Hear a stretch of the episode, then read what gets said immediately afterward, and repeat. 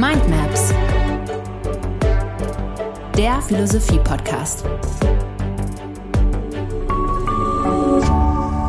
RefLab. Ja, Peter, hier sitzen wir wieder in deiner guten Stube oder in deiner Bibliothek, deinem Studierzimmer. Wir sind noch immer mitten in äh, dem Thema Vorsokratiker, mitten in diesen eigentlich Anfängen der antiken Philosophie.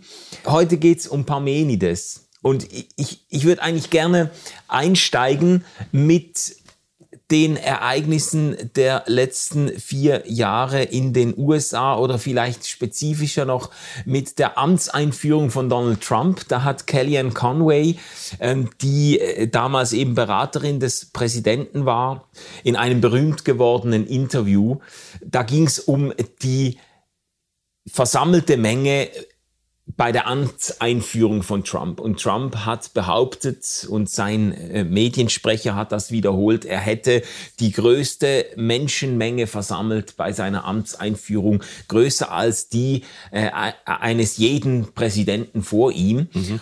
Und dann wurde Kellyanne Conway eben auch angesprochen darauf, dass das eigentlich mit den Fakten nicht wirklich übereinstimmt, dass man anhand von äh, Satellitenbildern und äh, Fotoaufnahmen und so weiter ziemlich deutlich machen kann, dass bei Obama mehr als doppelt so viele Leute zugegen waren und so weiter.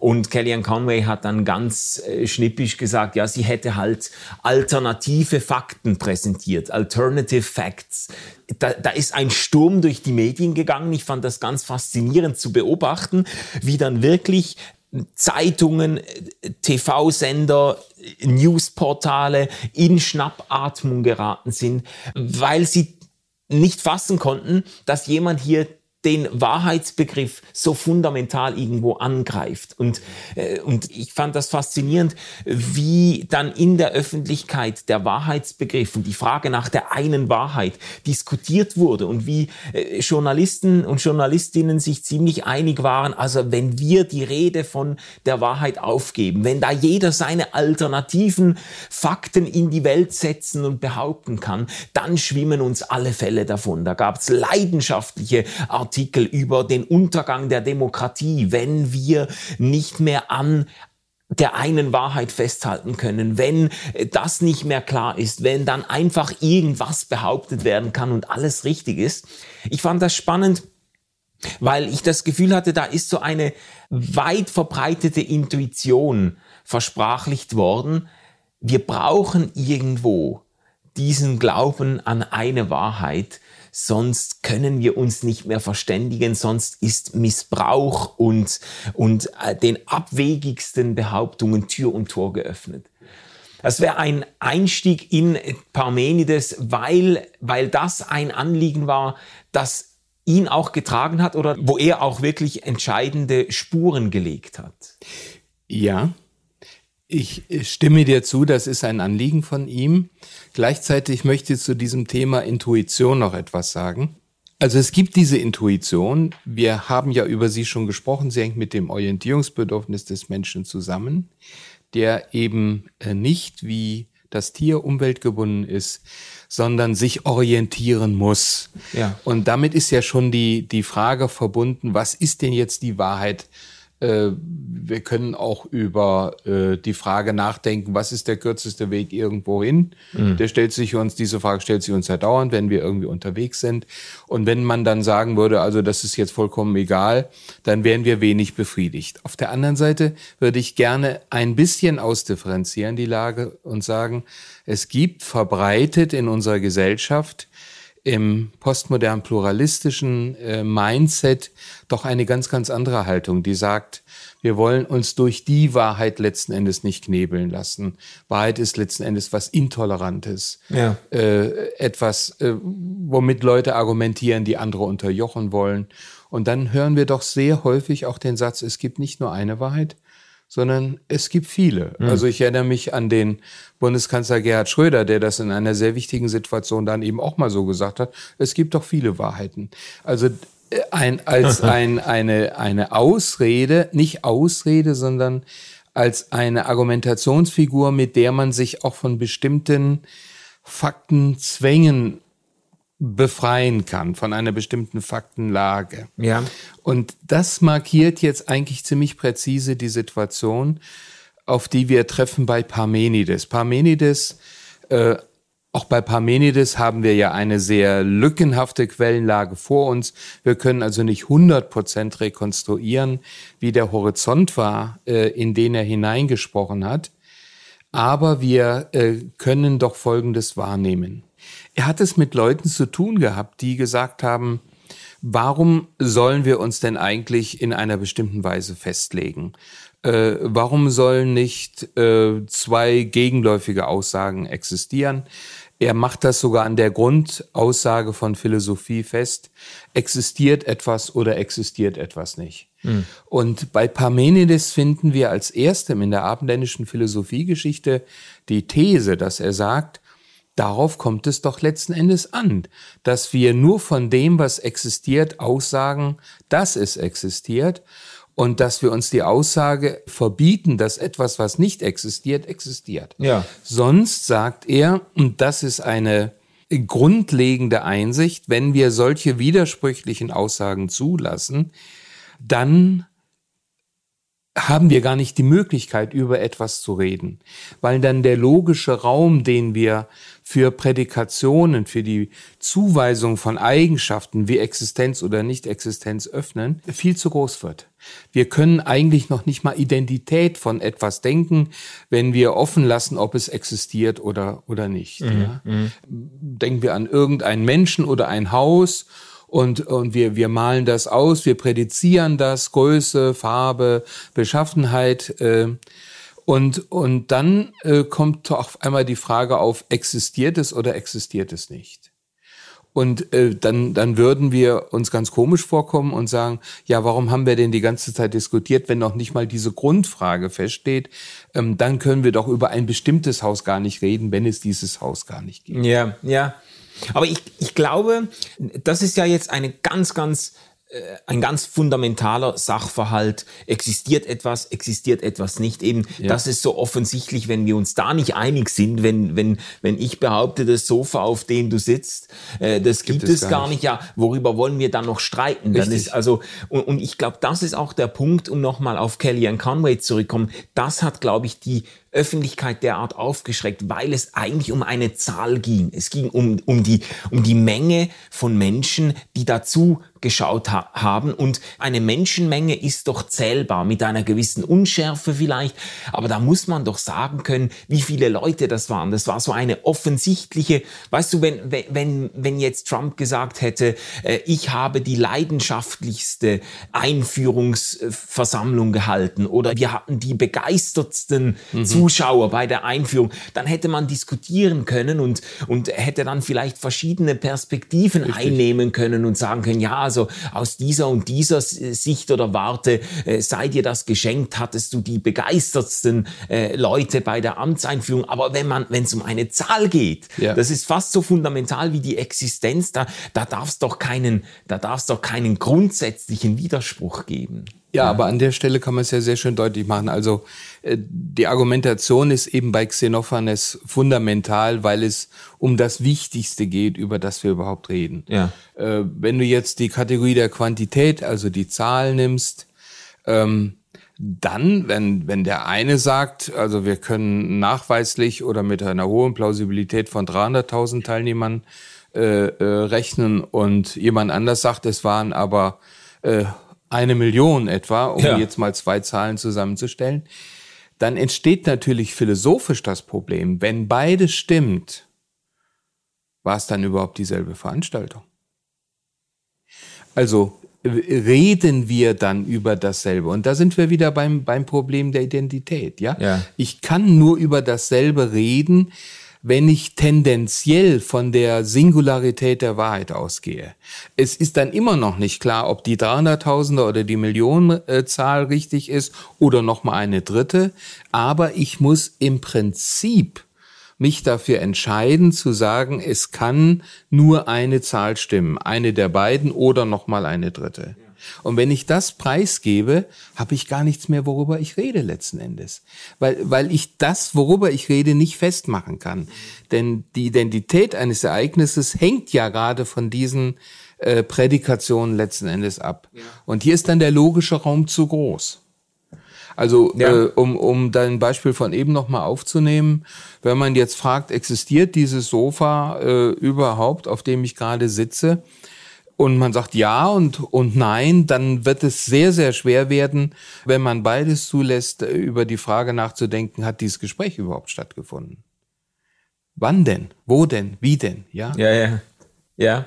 Jemand hat mal die Unterscheidung getroffen, das sind ja zwei Schlagworte jetzt auch aus der Trump-Ära, äh, diese Fake News und diese alternativen Fakten. Und jemand hat die Unterscheidung getroffen, ich fand das interessant, dass äh, Fake News das ist eigentlich eine Verletzung regulativer Regeln. Wenn man von Fake News spricht, dann geht man immer noch davon aus, es gibt eine Möglichkeit, die mhm. Wahrheit zu bestimmen. Richtig. Und da hat jemand quasi Fake News, falsche, also eben nicht falsche Wahrheiten, sondern falsche äh, Behauptungen in die Welt gesetzt und die kann man ihrer Unwahrheit überführen. Das ist quasi wie im Fußball, da hat jemand ein Foul begangen und das kann man pfeifen. Ja, und alternative Fakten, das ist eine konstitutive Regelverletzung. Das ist wie wenn ein, äh, ein, eine Fußballmannschaft auf dem Feld jegliche Regeln äh, missachtet, die anderen Spieler verprügelt, den Ball, äh, den Ball die Luft rauslässt und das Tor umstößt oder was auch immer. Da ist kein Spiel mehr möglich. Richtig. Also und genau. alternative Fakten sind quasi ein tiefergehender Verstoß als jetzt die Rede von Fake News, weil bei alternativen Fakten eben äh, die Spielregeln einer Verständigung über Wahrheit grundsätzlich verletzt sind. Ja, wobei das natürlich jetzt von einem ausgesprochen modernen modern rationalen, rationalistischen Standpunkt aus formuliert ist, was ja. du sagst. Ja, gut. Und äh, ja, Super. nee, ja, äh, daran wird es gerade sehr, sehr schön deutlich. Ich finde das Beispiel äh, fantastisch. Äh, also die, die Fake News gehen ja schon in der Bezeichnung davon aus, dass es auch die richtigen News gibt. Ja. Dass es die korrekten News gibt. Genau. Und äh, das setzt ein modernes jetzt äh, oder äh, ein, ein rationales, an Vernunft orientiertes Mindset voraus. Ja. ja? Die Alternative Facts äh, spielen in einem anderen Mindset. Ähm, wenn ich da jetzt von Regelverstoß rede, das kann ich natürlich tun, markiere ich damit aber, dass ich mich in einem anderen Mindset bewege. Ja. ja? Und da wird dann jemand, der dieses alternative Mindset mit einer Pluralität von, von Wahrheiten im Plural äh, vertritt, sagen, naja, das ist dann eben deine Meinung. Ich gehe von einer grundsätzlich anderen Basis aus. Mhm. Und jetzt sind wir wieder bei Parmenides, der im Grunde deutlich macht, äh, es geht um die Entscheidung für das eine oder das andere Wahrheitskonzept. Ja. Im einen Fall lasse ich Widersprüche gelten. Das ist möglich. Wer will mir das denn verbieten? Hm. Wahrheitspluralismus ist möglich. Natürlich. Es gibt ja Leute, die so denken. Ich kann sie ja nicht einfach umbringen, nur weil sie anders denken. Ja, das ist in der abendländischen Kulturgeschichte ja immer wieder ein probates Mittel gewesen, Leute zu beseitigen, also lieber die Person statt die Positionen zu beseitigen. Ja. Die Beseitigung von Positionen statt Personen ist ein humanisierender Akt in der Erkenntnistheorie. Ja. Aber im, im Prinzip äh, also besteht die eine Möglichkeit daran zu sagen, ich gehe von einer Pluralität von Wahrheiten aus, auch dann, wenn sie sich widersprechen. Oder gerade dann, wenn sie sich widersprechen, ist sehr interessant. Oder ich sage nein, ich, ich gehe von Wahrheit als eine Art Zielbegriff aus. Ich muss sie ja gar nicht in jedem Fall präzise definieren, aber mhm. ich gehe mal davon aus, dass es nur eine gibt. Und wenn widersprüchliche äh, Wahrheitsansprüche nebeneinander stehen, kann nur einer stimmen. Und die, die Bedeutung von Parmenides an der Stelle besteht eben darin zu sagen, du musst dich entscheiden. Hm. Es gibt Argumente pro und contra, aber Rationalität, Orientierung, gewinnst du nur dann, wenn du bereit bist, dich auf ein solches widerspruchsloses Denken einzulassen. Ja, das ist der Satz vom ausgeschlossenen Widerspruch. Der hat ja dann Geschichte gemacht in der Philosophie, ja. Das ist vollkommen richtig. Parmenides hat noch nicht über äh, das logische Instrumentarium verfügt, äh, das wir heute haben im Anschluss an Aristoteles. Aber in der Sache geht es genau um das, was du jetzt gerade formuliert hast. Es geht um den Satz vom ausgeschlossenen Widerspruch. Ja.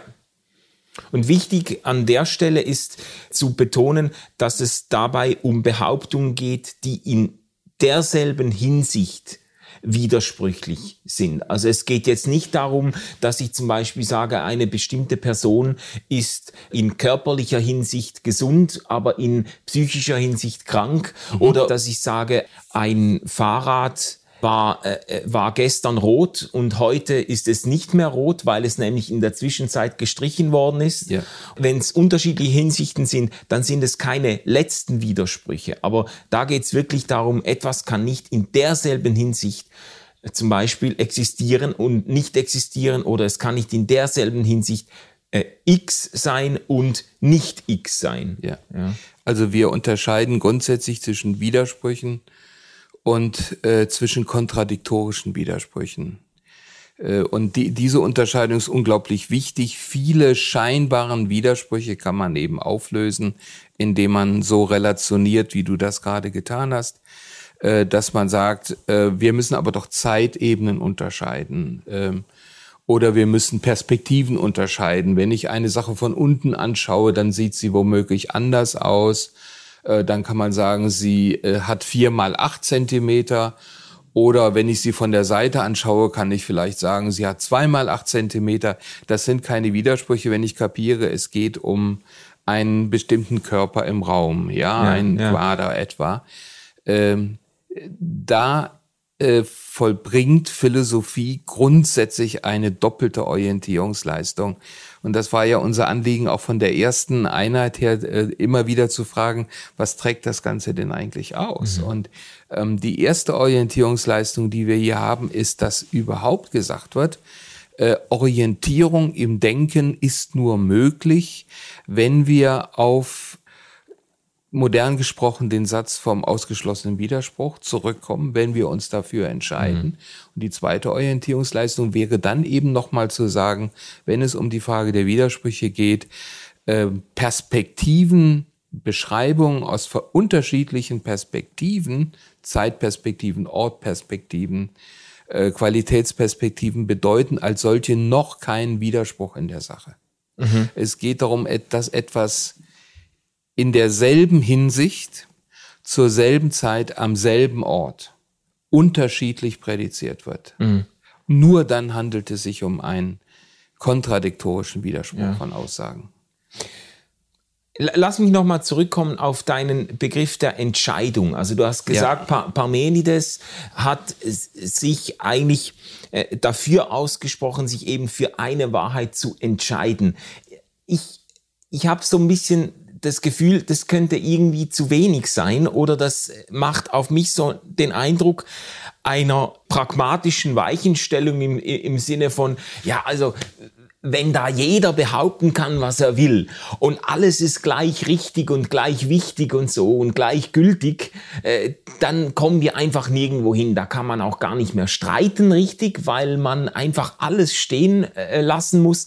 Da schwimmen uns alle Fälle davon, eben im Sinne der Journalistinnen und Journalisten, die da die Hände verworfen haben bei der Rede von alternativen Fakten. Ergo, um halbwegs miteinander zurechtzukommen in der Gesellschaft, müssen wir uns auf einen Wahrheitsbegriff einigen. Ob es dann tatsächlich nur eine Wahrheit gibt oder nicht, äh, das wissen wir gar nicht. Wir, wir, wir einigen uns einfach aus, sage jetzt mal, aus äh, pragmatisch lebenstechnischen äh, Gründen darauf. Ja, aber welches Gewicht hat dann diese Pragmatik? Also es geht ja nicht nur darum, dass ich sage, möchte ich lieber das grüne oder das rote Kleid, wobei das für manche Leute ja auch schon sehr, sehr wichtig ist, äh, sondern es geht schlicht und einfach um die Frage, gibt es Orientierung? Ja, ja. oder nein? Äh, gibt es zum Beispiel ethische Orientierung? Ja. Äh, oder umgekehrt, ähm, müssen wir nicht im Grunde auch eine Pluralität von Wahrheit einfach zulassen? Wir werden ja später auch noch ausführlich über postmoderne Philosophie zu reden haben. Der Protest gegen den Singular der Wahrheit mhm. ist ganz stark erwachsen aus der Reflexion, der Frage, wie gehen denn eigentlich diejenigen, die die Singularität der Wahrheit oder der Vernunft im Munde führen, denn mit diesem Anspruch um? Äh, wenn ich von der Wahrheit rede und beanspruche, sie zu haben oder ihr auf der Spur zu sein, dann äh, entsteht eine Wahrheitskonkurrenz und in dieser Wahrheitskonkurrenz habe ich womöglich eine bestimmte Position, eine überlegene Position. Wenn ich die Wahrheit besitze, dann kann ich im Grunde erwarten, dass Menschen mir folgen. Wenn ich das plausibilisieren kann, dann kann ich meine eigene Position, meine eigenen Interessen durchsetzen. Mhm.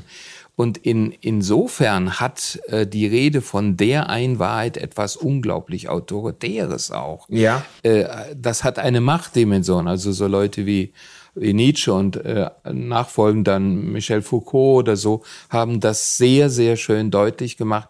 Es ist auch nicht unproblematisch, um nicht zu sagen gefährlich, von der Wahrheit zu reden und sie für sich persönlich mhm. zu beanspruchen. Ja.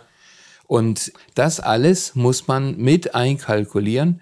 Das ist im Übrigen ja auch eine sehr, sehr spannende Frage, wenn wir als Christen von der Wahrheit reden, ja? ja. Also es gibt eine ganze Reihe von postmodern pluralistisch geprägten Zeitgenossen.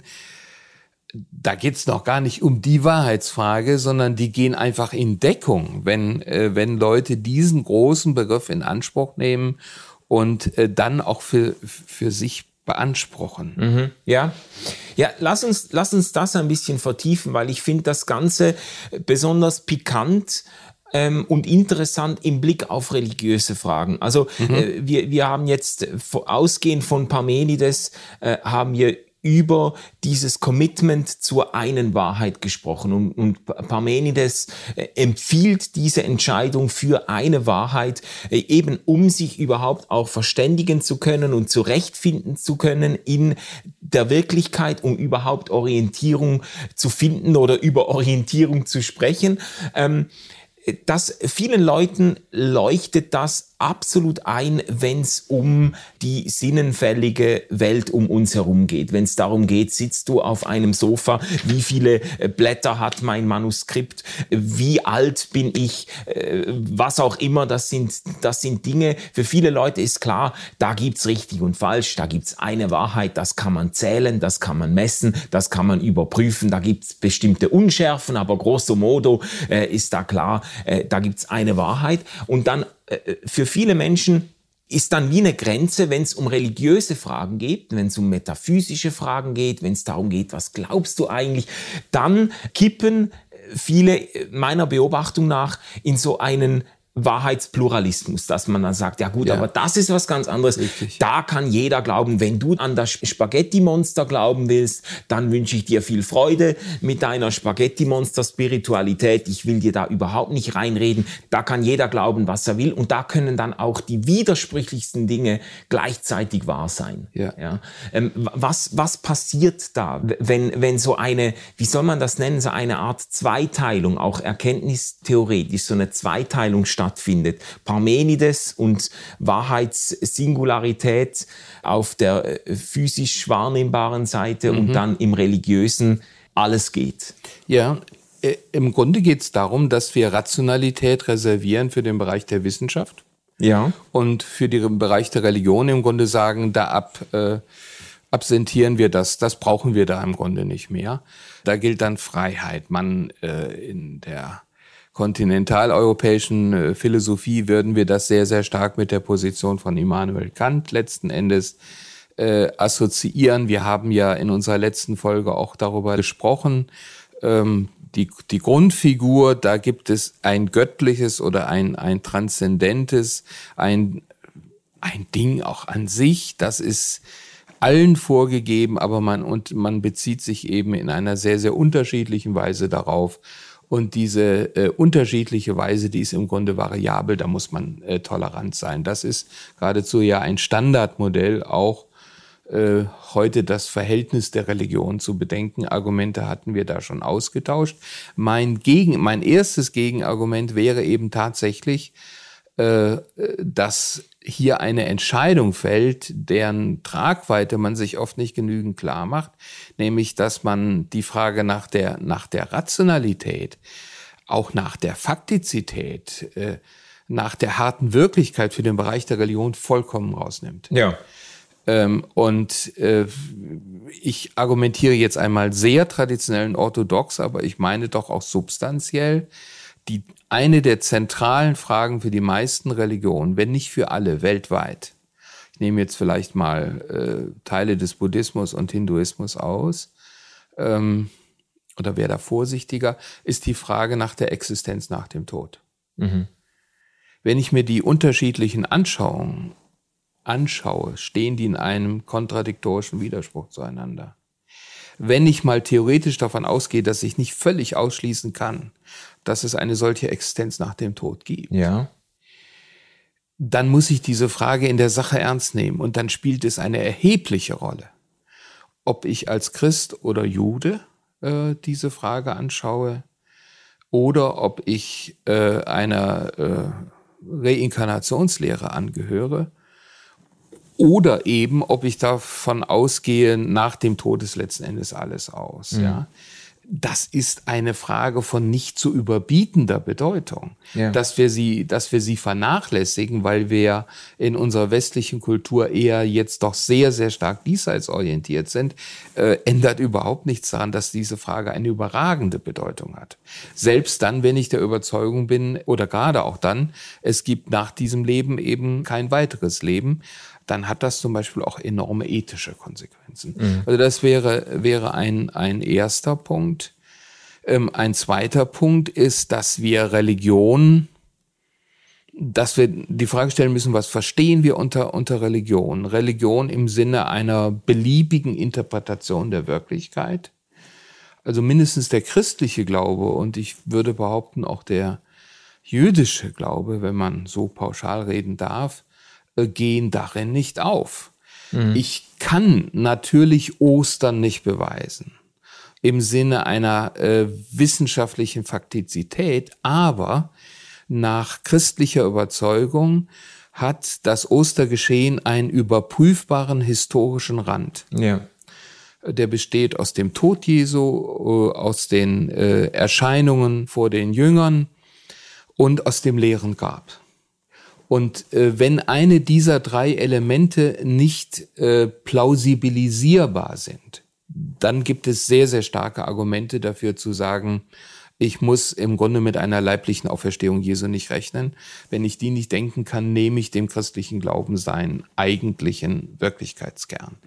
Wenn ich diesen historischen Rand plausibilisieren kann, und davon bin ich fest überzeugt, mit historischen, rein historischen Argumenten plausibilisieren kann, dann habe ich ein starke Argumente dafür, dem neutestamentlichen Osterzeugnis zu folgen. Mhm. Umgekehrt ist es aber noch spannender, wenn man den Modus tollens der klassischen Logik annimmt, wenn ich diesen historischen Rand nicht plausibilisieren kann, ist damit, weil der historische Rand ein notwendiges Element des christlichen Osterglaubens ist, dieser Osterglauben als solcher eigentlich auch schon in der Sache erledigt.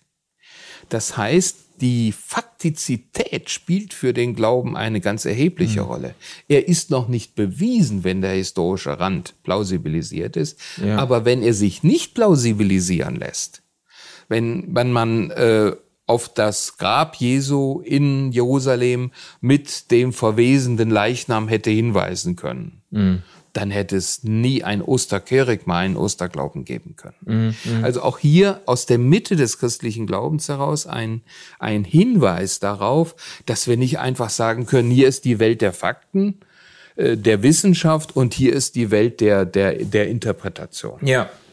Also ich hätte noch ein drittes Argument, aber ja. ich lasse dich jetzt mal erst nee, zu Wort ich, kommen. Nee, ich wollte nur das nochmal noch mal einschlagen. Äh, du hast jetzt eigentlich gezeigt, dass mindestens fürs Christentum, mindestens für den christlichen äh, Glauben eben diese beiden Ebenen nicht so schiedlich friedlich zu trennen sind, so dass man sagen kann, es gibt da diese äh, Welt in Raum und Zeit und äh, mit Gegenständen und, und so weiter, die physisch greifbare Wirklichkeit. Und dann gibt's irgendwo diese religiösen Ideen, die dann beliebig sind, sondern äh, das Christentum lebt eigentlich von der Überzeugung, dass dieser Gott, äh, an den wir glauben, in Fleisch und Blut unter uns gekommen ist und in Raum und Zeit eingetreten ist, bis in die Glaubensbekenntnisse, hat der Name eines römischen Statthalters geschafft und so weiter. Also das sind, das sind Dinge, die sind da irgendwo passiert. Das ist in Münzen eingraviert und auf Graffitis festgehalten und weiß ich was. Da, da ist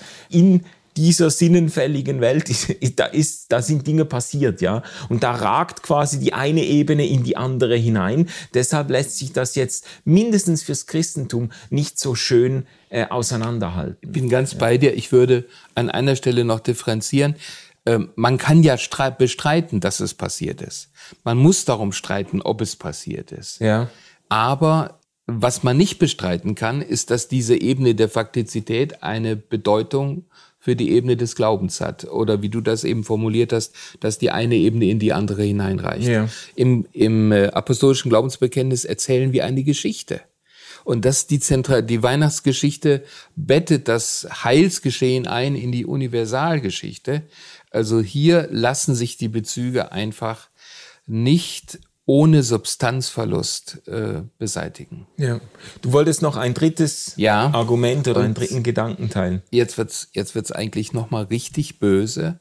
Es ist nicht nur so, äh, dass der äh, Glaube, jedenfalls der christliche Glaube, nicht von der Welt der Faktizität zu lösen ist, sondern es ist umgekehrt so, dass es kein, keine Vernunft ohne Glauben gibt, dass es keine Wissenschaft gibt ohne äh, Prämissen, die selber außerhalb dessen liegen, was wir an Fakten äh, feststellen können. In jede einigermaßen anspruchsvolle Theorie, wahrscheinlich auch schon in die einfachsten Beobachtungen, äh, gehen Annahmen ein, die jetzt die Faktenebene überschreiten. Wir ja. sprechen im Bereich der Wissenschaftstheorie von Axiomen.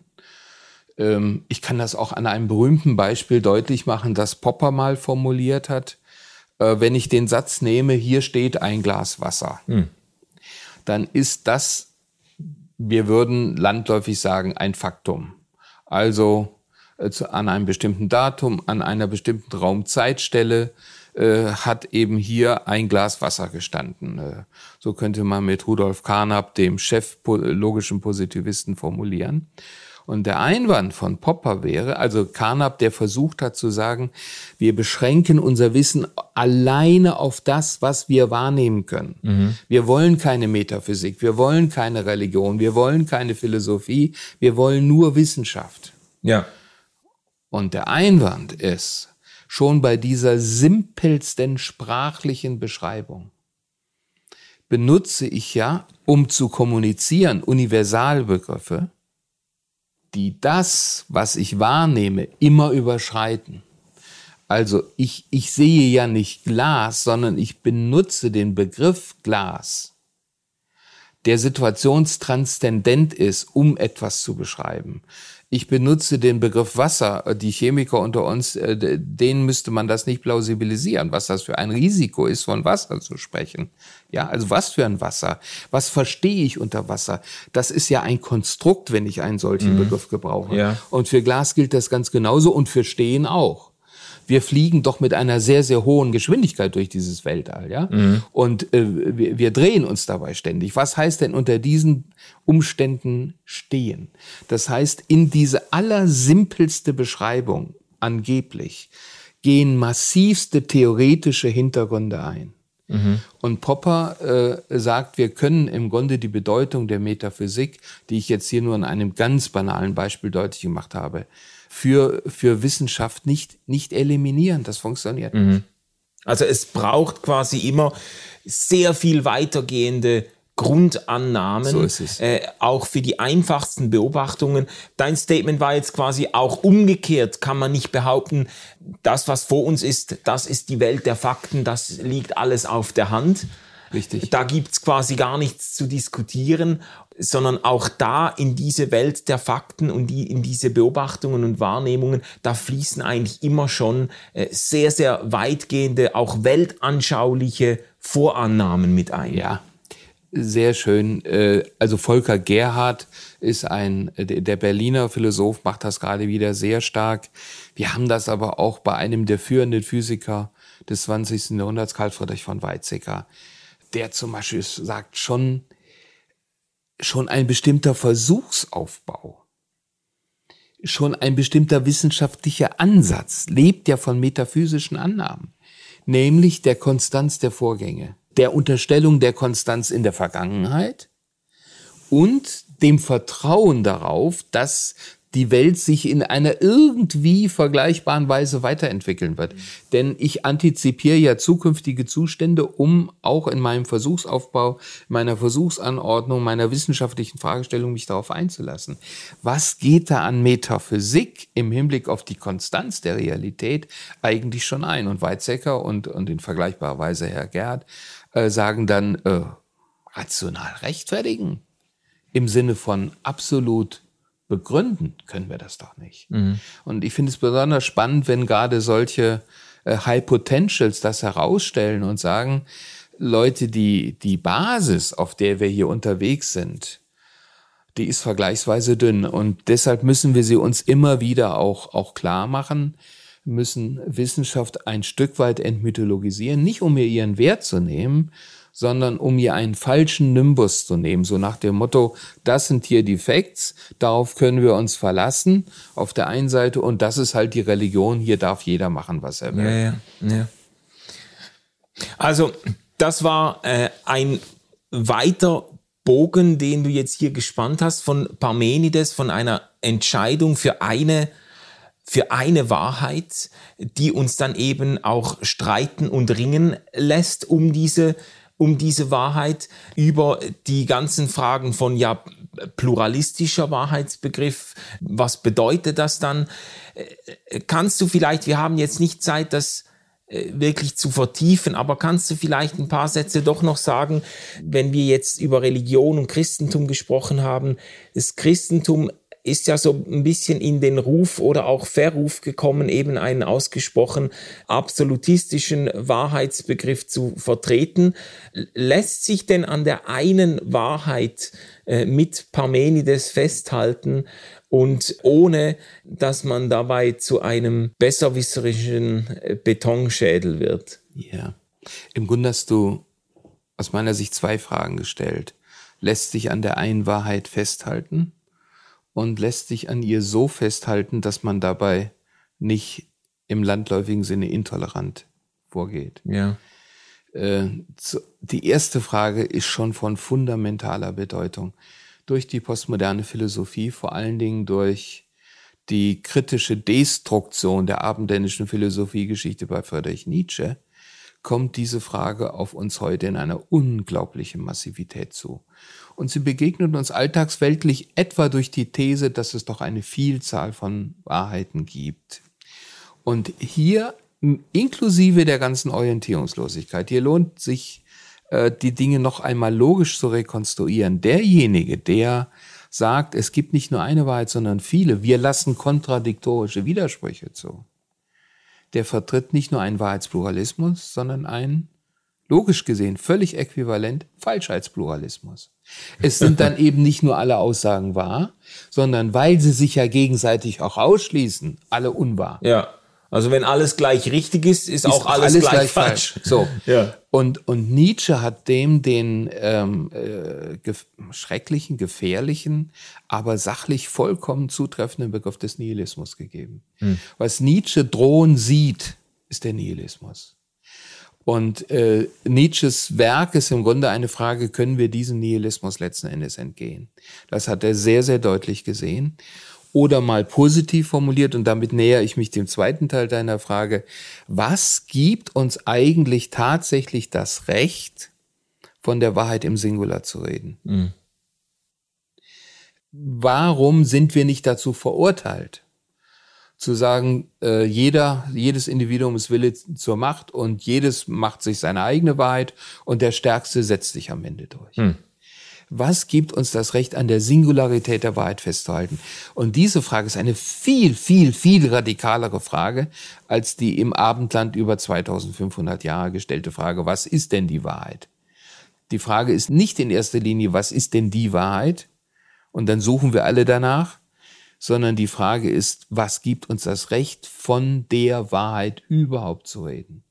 Und da meine ich, dass tatsächlich das Thema Ostern, das wir eben schon angesprochen haben, der entscheidende Hinweis ist.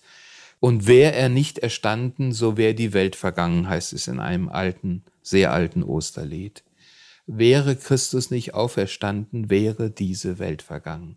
Die äh, Geburt der neuen Schöpfung inmitten der alten ist das entscheidende Hoffnungszeichen, das äh, Gott in Jesus Christus gesetzt hat, das ist die Grundüberzeugung des christlichen Glaubens, gegen den Nihilismus, gegen die nihilistische Situation. Und die Aufgabe von Christen ist nicht eine wahre Ideologie oder Weltanschauung zu vertreten. Ja. Das wäre im Grunde eine vorkritische Position, wenn wir Nietzsche mal ernst nehmen. Mhm. Nicht zu sagen, wir haben Recht, sondern einer Hoffnung Ausdruck zu geben, mit dem eigenen Leben in der Nachfolge Christi der Hoffnung Ausdruck zu geben, dass wir nicht zum Nihilismus verdammt sind. Und die christliche Theologie hat an der Stelle den Begriff des Zeugnisses oder des Zeugen äh, entwickelt, um eben zu sagen, Christen haben diese Wahrheit nicht einfach. Es ist keine richtige Theorie, die wir nur weiterzugeben yeah. hätten und zur Not auch durchzusetzen hätten, sondern um ein anderes Bild zu gebrauchen, äh, im besten Falle sind wir wie Johannes der Täufer auf dem Isenheimer Altar mit dem berühmten überlangen Finger. Das ist die Funktion von Christen, von Kirche, wenn es gut geht. Nicht, dass sie andere mit Gewalt zu irgendeiner weltanschaulichen religiösen Position bringen, sondern dass sie selber zum Wegweiser werden zu dem Licht, das aus dem Nihilismus oder das im Nihilismus scheint. Und äh, dass sie aber nicht selber sind. Und diesen Weg weisen können sie nur, wenn sie von sich wegweisen, wenn sie nicht als solche in sich Kirche als Institution ich mit meiner religiösen Wahrheit wichtig sind, sondern sagen, und mit diesem letzten äh, Satz würde ich dann gerne auch meinen kurzen Exkurs beenden. Christlichen Glauben kommunizieren, das ist so, wie wenn ein Bettler dem anderen sagt, wo es etwas zu essen gibt. Ich habe das nicht, mhm. aber ich weiß, wo es das gibt. Und ich kann meinem Nächsten den lebensnotwendigen Dienst tun und ihm sagen, geh mal dahin. Wenn ich ihn bei mir behalte, wenn ich ihn mit mir beschäftige, wird er nie dorthin finden. Das heißt, wir als Christen, als Christentum, als Kirche sind überhaupt nicht wichtig, sondern wir haben diese eine Funktion, Menschen darauf hinzuweisen, wo wir selber immer wieder satt geworden sind und satt werden. Hm. Peter, vielen Dank äh, auch für dieses Schlussstatement. Da gäbe es jetzt natürlich eine Menge äh, noch zu vertiefen und zu diskutieren. Ich hoffe, wir stoßen auch auf diese Fragen nochmal im Verlauf der nächsten Folgen. Aber das war jetzt ein starker Schlusspunkt zu Parmenides, zur Frage nach der einen Wahrheit und auch äh, zur Frage, wie Christen denn diese eine Wahrheit vertreten oder eben auf sie hinweisen können. Vielen Dank, Peter, ähm, und äh, wir sehen uns in der nächsten Folge wieder. RefLab